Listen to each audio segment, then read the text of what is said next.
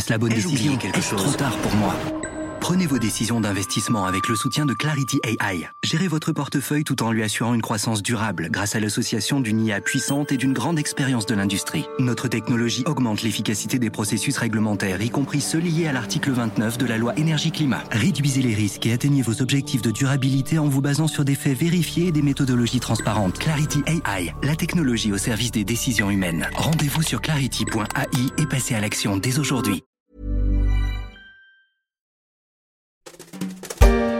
Un jubilé de platine, 70 ans de règne exceptionnel de longévité, Élisabeth II, reine d'Angleterre.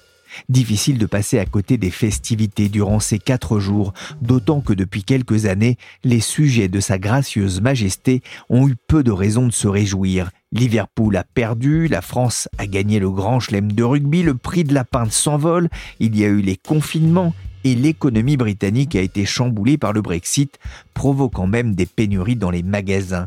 Mais s'il y a bien une personne qui réconcilie presque tous les Britanniques, c'est la reine, même si la famille royale a un coût largement compensé par l'aura des Windsor. Il y a un peu plus d'un an et demi, on vous avait éclairé dans la story des échos avec Ingrid Feuerstein sur le business des Windsor, un épisode que je vous propose de découvrir ou de redécouvrir à l'occasion du jubilé de la reine.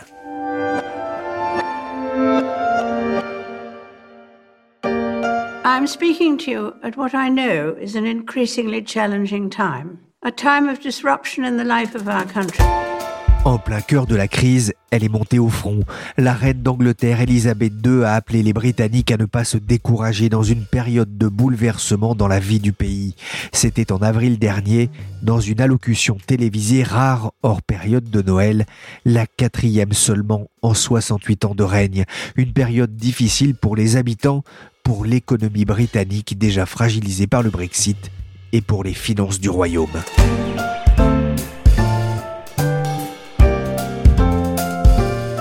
Je suis Pierrick Fay, vous écoutez La Story, le podcast d'actualité des échos, et on va se plonger aujourd'hui dans les contes de la reine d'Angleterre.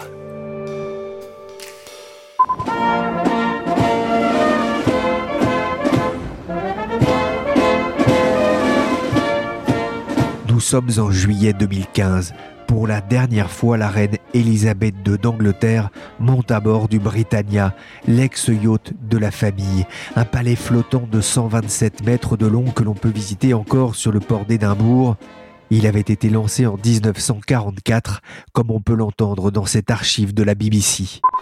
At John Brown's yard on Clydeside, the 4,000-ton Royal Yacht is ready for launching by Her Majesty. It was at this same yard that the Queen, as Princess Elizabeth, Vanguard 1944.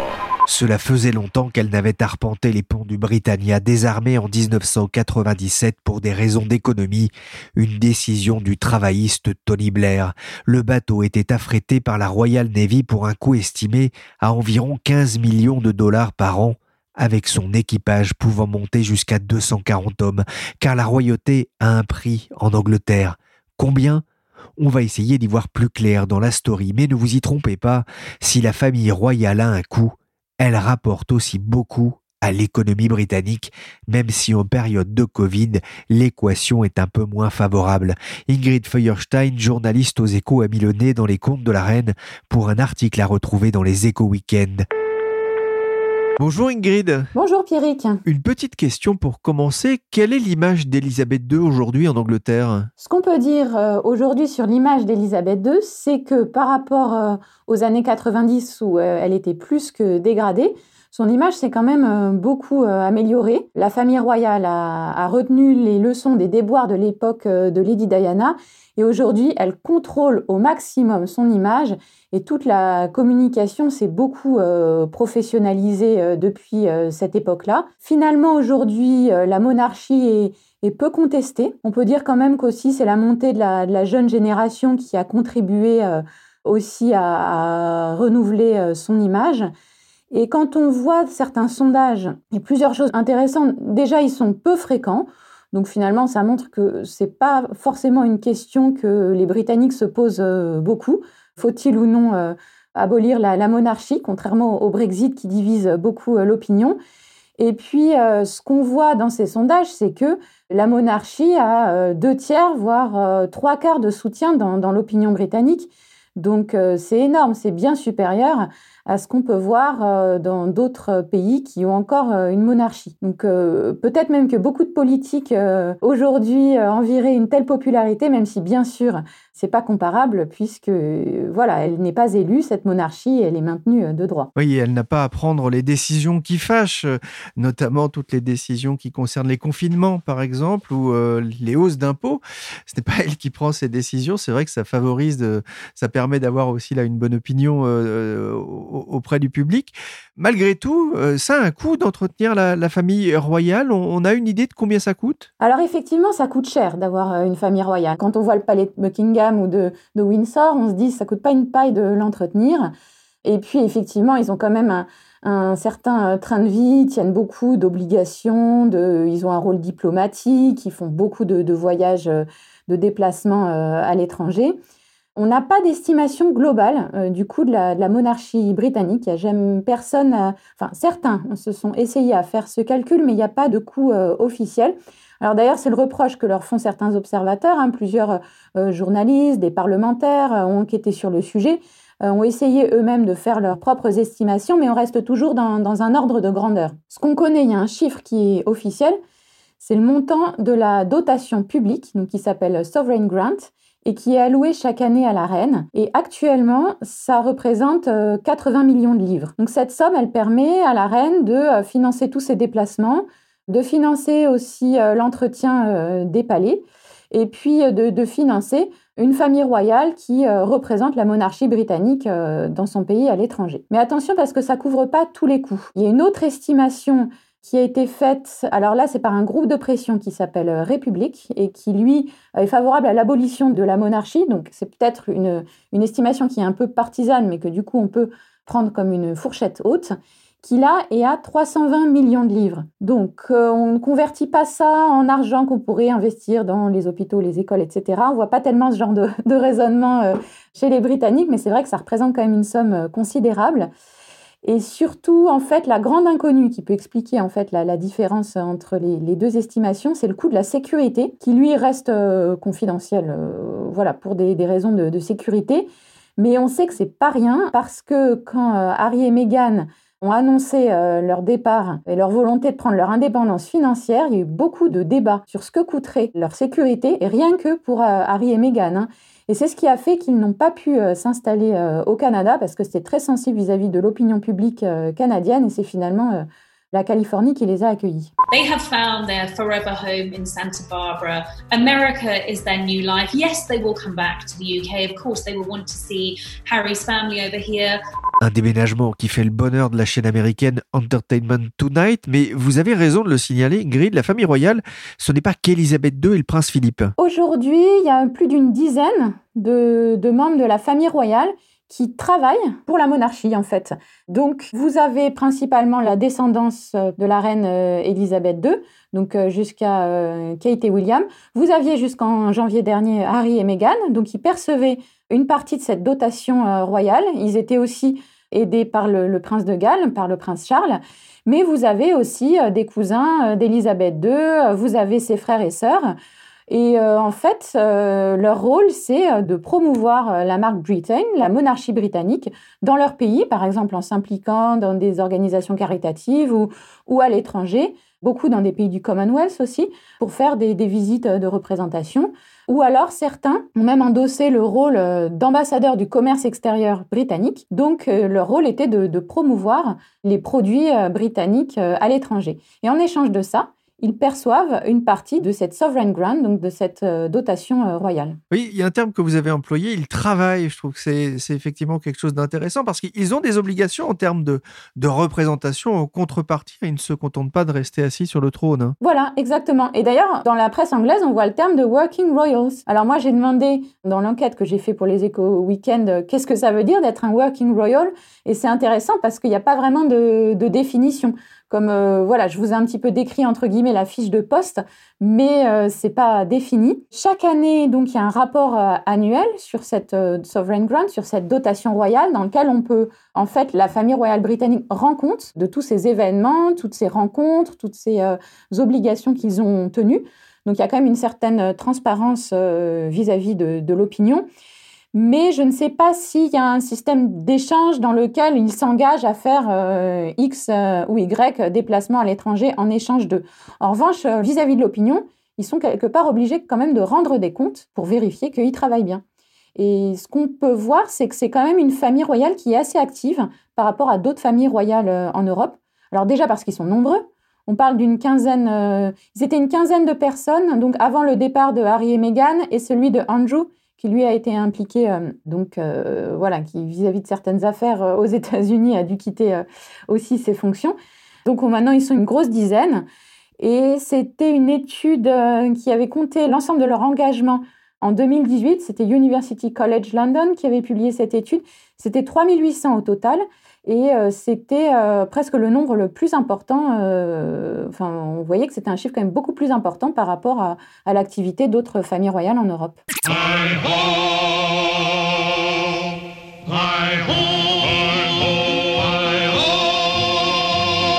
C'est 7 jours sur 7, un dimanche compris.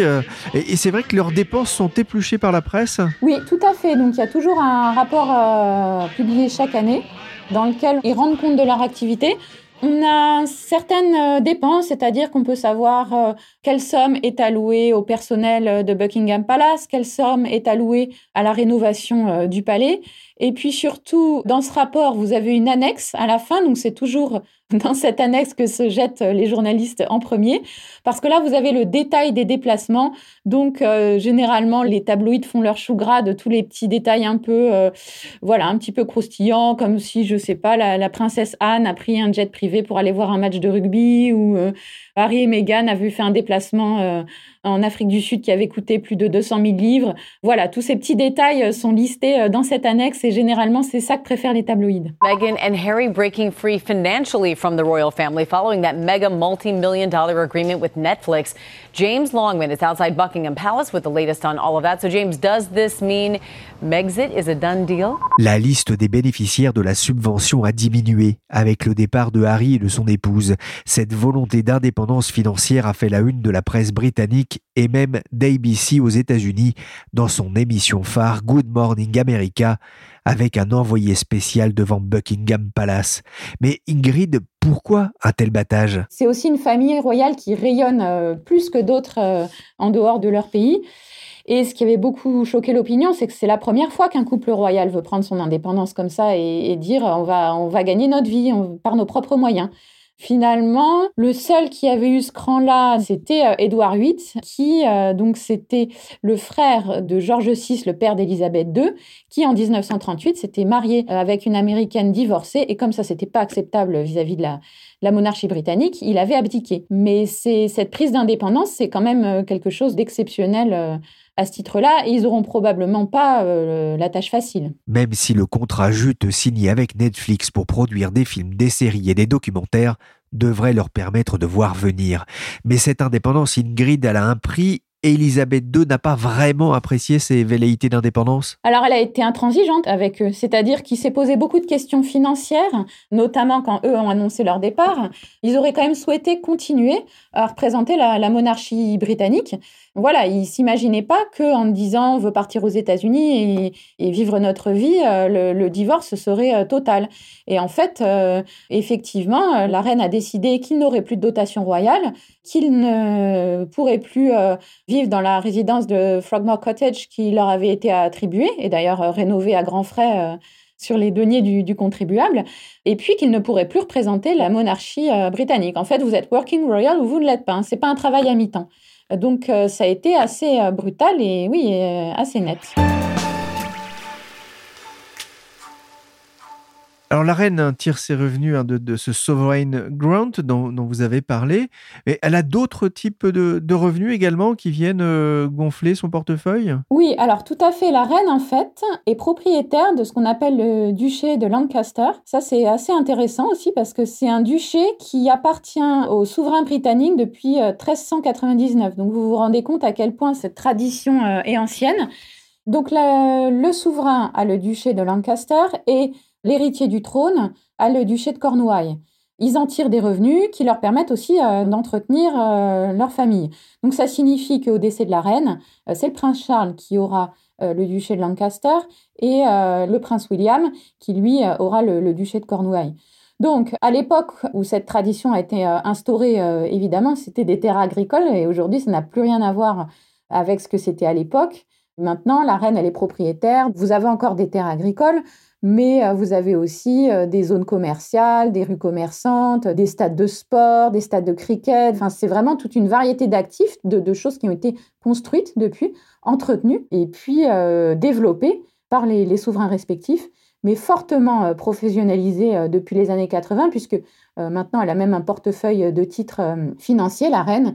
Et c'est d'ailleurs à ce titre-là qu'elle avait été impliquée, je ne sais pas si vous vous souvenez, dans, dans l'affaire des Paradise Papers. Donc, Bon, c'était pas une somme très importante. Euh, elle s'en est tirée. Je pense que ça a quand même beaucoup surpris l'opinion britannique, qui pensait plutôt que la reine détenait des actions dans des grandes entreprises britanniques comme Marks Spencer. Mais elle a effectivement aussi un, portefeuille d'actifs qui est géré par une société de, gestion d'actifs. Bah, qui gère justement ses intérêts? Elle a une sorte de directeur financier, la reine, qui s'appelle le Keeper of the Private Purse, donc le gardien de la bourse privée, si on traduit de manière un peu euh, littérale. Ça a été la même personne pendant 15 ans, Alan Reid donc qui était un ancien associé du cabinet KPMG. Et euh, depuis 2018, euh, c'est une personne qui s'appelle euh, Michael Stevens. Ce sont des personnes qui s'expriment assez peu hein, vis-à-vis de, l'opinion publique. Ils ont donné parfois des interviews, mais plutôt à des chercheurs dans le cadre de livres, de recherches. Ils doivent donner de temps en temps ce qu'on appelle des briefings off, donc des petites conférences de presse, mais uniquement à quelques correspondants des journaux britanniques qui suivent la famille royale. Mais ce sont des personnes qui restent quand même euh, assez discrètes. Et vous connaissez l'expression euh, My Taylor is rich. Euh, qu'en est-il de la reine? Est-ce qu'on peut dire la même chose?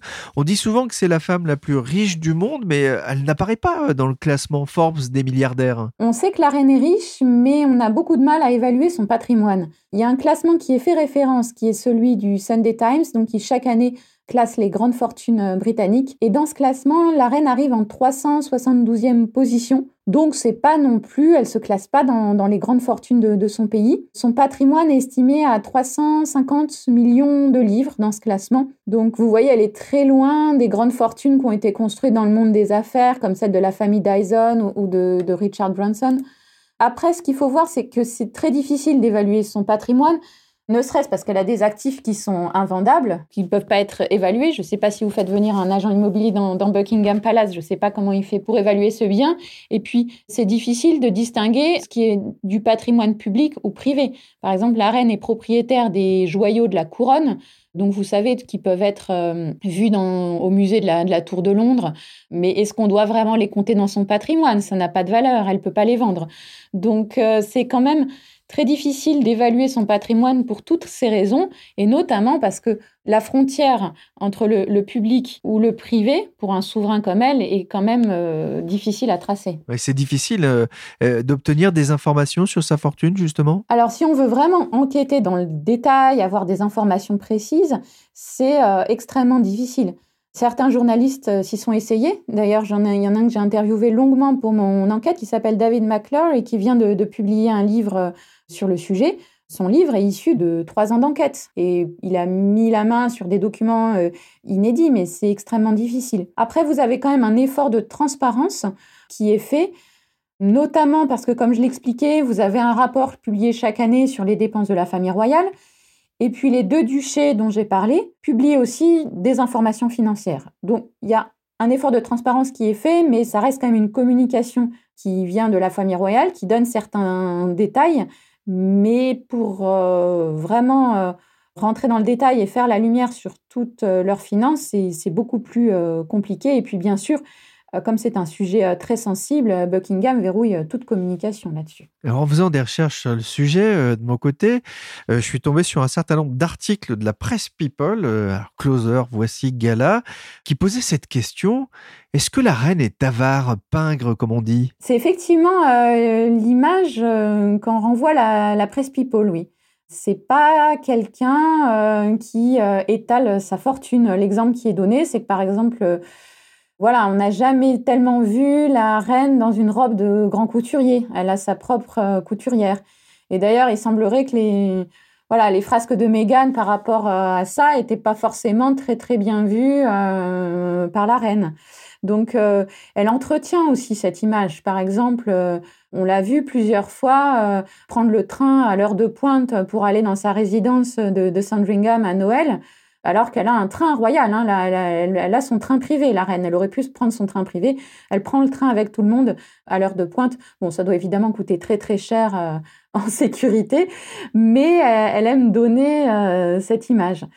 Voilà. Après, c'est historique aussi. Hein, ça tient probablement à sa personnalité aussi à l'image qu'elle veut donner, parce que la famille royale veut pas faire bling bling. Elle se sait quand même assez scrutée sur ce plan-là. Elle sait que d'autres monarchies ont disparu quand même avant euh, pour ces raisons.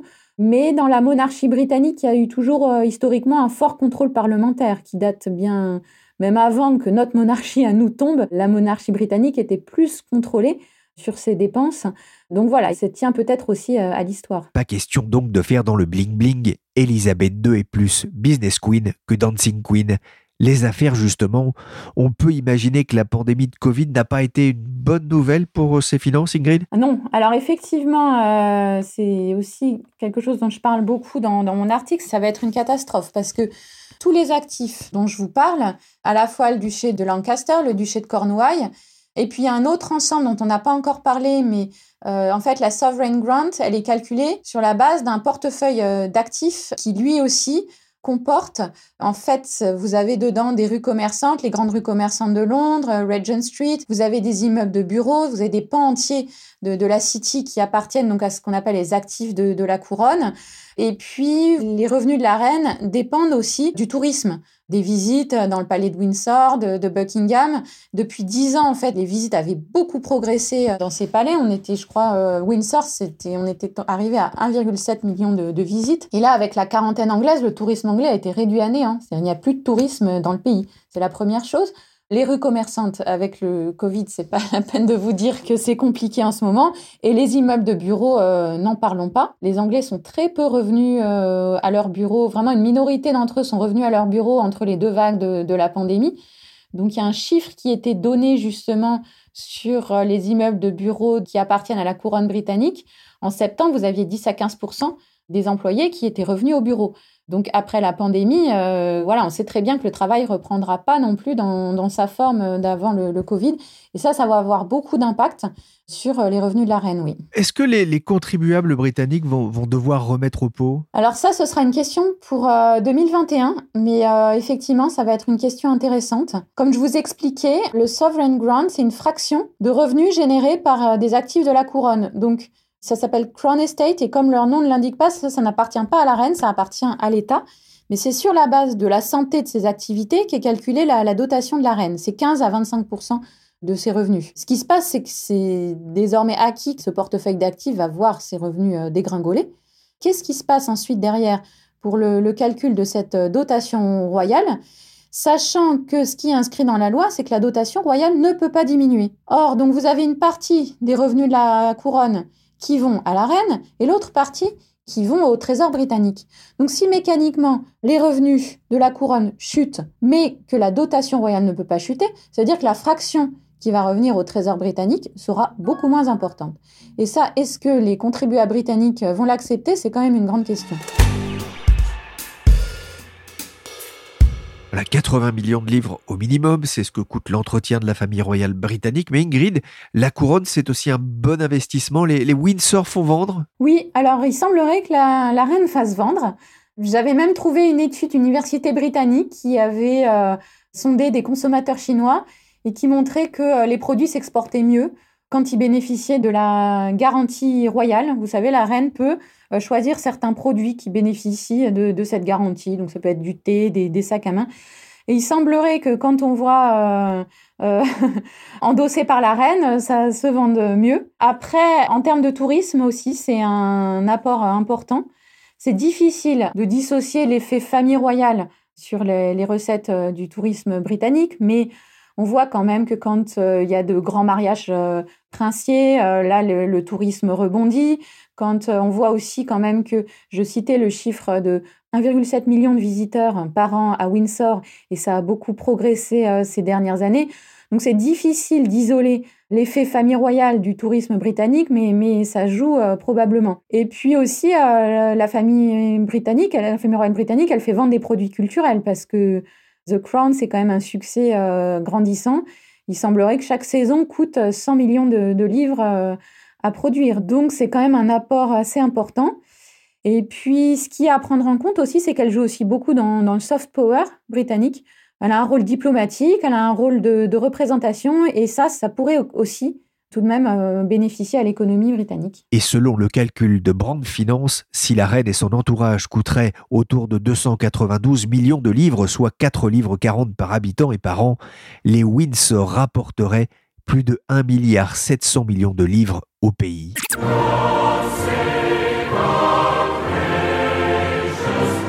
La reine a 94 ans. À son décès, ce sera une nouvelle page qui s'ouvrira pour la Royal Family Alors oui, bien sûr, ça va quand même euh, changer euh, beaucoup de choses. Donc, selon toute logique, c'est Charles qui prend sa succession, sauf s'il abdique parce que son fils est quand même très populaire. Mais bon, ça reste quand même euh, très peu probable. Et ça, effectivement, ça devrait quand même changer un certain nombre de choses dans, dans la façon dont fonctionne la firme Windsor, si on veut l'appeler comme ça. Euh, il semblerait que ce soit quand même Charles qui ait beaucoup poussé euh, sa mère à, professionnaliser euh, la gestion de son portefeuille, de son patrimoine. Donc ça, il est fort probable que ça continue et que ça s'accentue encore une fois que c'est lui qui sera roi. Et puis, il semblerait qu'il souhaite, lui, travailler avec une famille royale plus resserré, donc plutôt autour de, sa descendance. Donc euh, il semblerait qu'il y aurait moins de working royals, donc plutôt que la dizaine de personnes, 10-15 personnes qu'on compte euh, aujourd'hui, que ça se resserrerait euh, autour de sa descendance directe, donc avec William et Kate et leurs enfants. Merci Ingrid Feuerstein, journaliste aux échos. Vous pouvez retrouver son enquête dans les pages des échos week-end pour profiter notamment des très belles infographies pour découvrir plus en profondeur le business des Windsor. La story s'est terminée pour aujourd'hui. L'émission a été réalisée par Willy Gann, chargé de production et d'édition Michel Varnet. La story est disponible sur toutes les applications de téléchargement et de streaming de podcasts. N'hésitez pas à vous abonner et à nous donner 5 couronnes, pardon, 5 étoiles si cette émission vous a plu. Pour l'information en temps réel, rendez-vous sur leséchos.fr.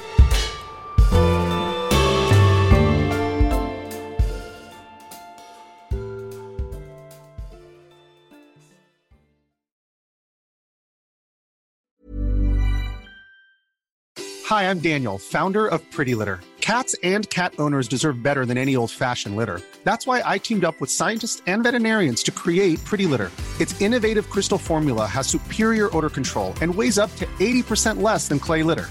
Pretty Litter even monitors health by changing colors to help detect early signs of potential illness. It's the world's smartest kitty litter.